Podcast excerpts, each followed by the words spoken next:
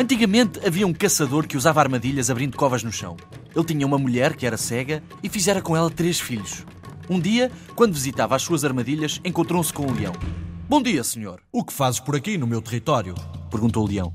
Ando a ver se as minhas armadilhas apanham alguma coisa, respondeu o homem. Tu tens de pagar um tributo, pois esta região pertence-me. O primeiro animal que apanhares é teu e o segundo é meu. E assim sucessivamente. O homem concordou e convidou o leão a visitar as armadilhas, uma das quais tinha uma presa de uma gazela. Conforme o combinado, o animal ficou para o dono das armadilhas. Passado algum tempo, o caçador foi visitar os seus familiares e não voltou no mesmo dia.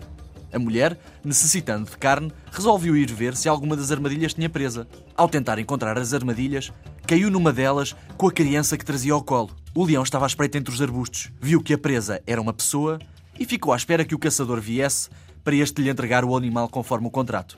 No dia seguinte, o homem chegou à sua casa e não encontrou nem a mulher nem o filho mais novo. Resolveu então seguir as pegadas que a mulher tinha deixado, que o guiaram até à zona das armadilhas.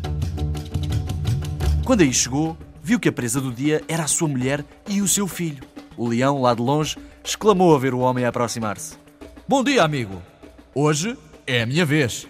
A armadilha apanhou dois animais ao mesmo tempo já tenho os dentes afiados para os comer. Amigo Leão, conversemos sentados.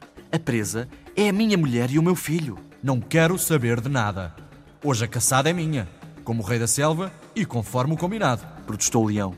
De súbito, apareceu um rato. Bom dia, titios. O que se passa? Disse o pequeno animal. Este homem está a recusar-se a pagar o seu tributo em carne, segundo o combinado. Titio, se concordaram assim, por que não cumpres?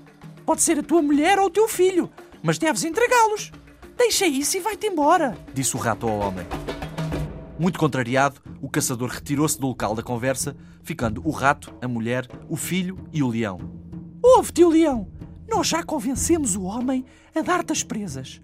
Agora deves-me explicar como é que a mulher foi apanhada. Temos de experimentar como é que esta mulher caiu na armadilha. E levou o leão para perto de outra armadilha.